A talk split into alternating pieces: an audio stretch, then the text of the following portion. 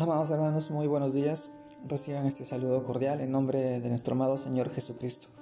Y en esta oportunidad, permítanme poder compartirles la reflexión de hoy día, que esta vez se titula Prosperidad Bíblica.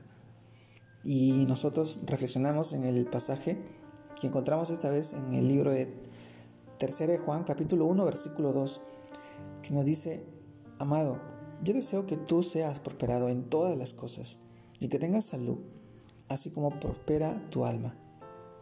Juan, 3 Juan, capítulo 1, versículo 2. El, amados hermanos, el título de día, Prosperidad Bíblica.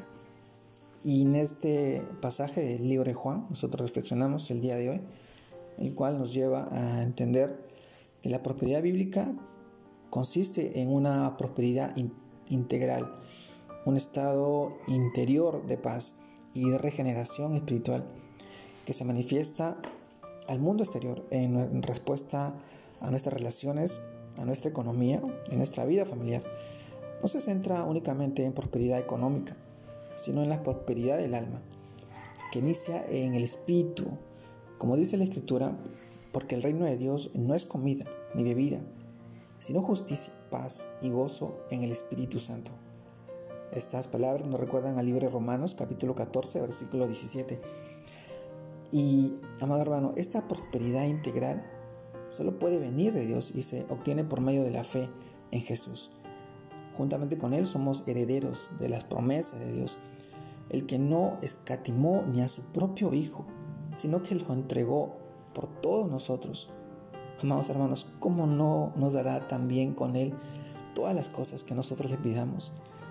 Romanos capítulo 8, versículo 32 Amados, hermanos, pues justamente con Cristo nos bendijo con toda la bendición de lo alto de los cielos. Y por esta razón, la promesa que dice, mi Dios pues suplirá todo lo que os falte conforme a sus riquezas en gloria en Cristo Jesús. Filipenses capítulo 4 versículo 19. Esta es una promesa que podemos tomar con toda seguridad y certeza, sin dudar de nuestro Salvador amoroso y generoso que derramó hasta la última gota de su sangre preciosa por nosotros y está dispuesto a que en todas las cosas nosotros seamos enriquecidos, en todo sentido, para que en toda ocasión podamos ser generosos y para que mostrando su bondad en nosotros, Dios sea alabado, sea exaltado, sea glorificado.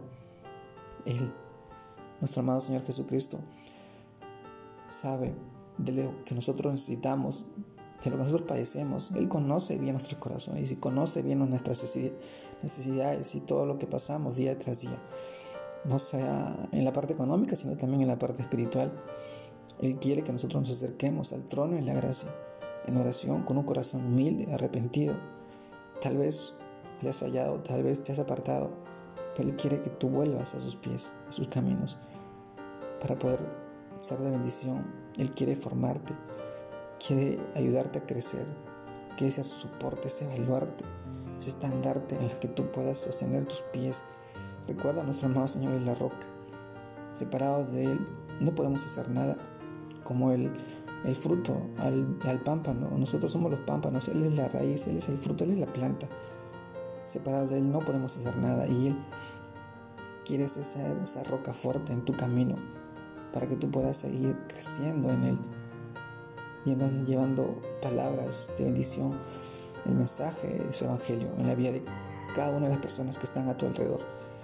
Necesitamos crecer en Él. Y yo te animo a que tú puedas ser de bendición a través de su palabra, a través de las escrituras que encontramos en la Biblia. Hoy te animo. Saludos a todos mis hermanos donde están en sus casas, en sus hogares, en sus trabajos. Dios los guarde, Dios los bendiga, Dios los haga prosperar, resplandezca su corazón en la vida de cada uno de ustedes, en la vida de su familia. Un abrazo grande a la distancia. Dios los bendiga. Saludos a todos.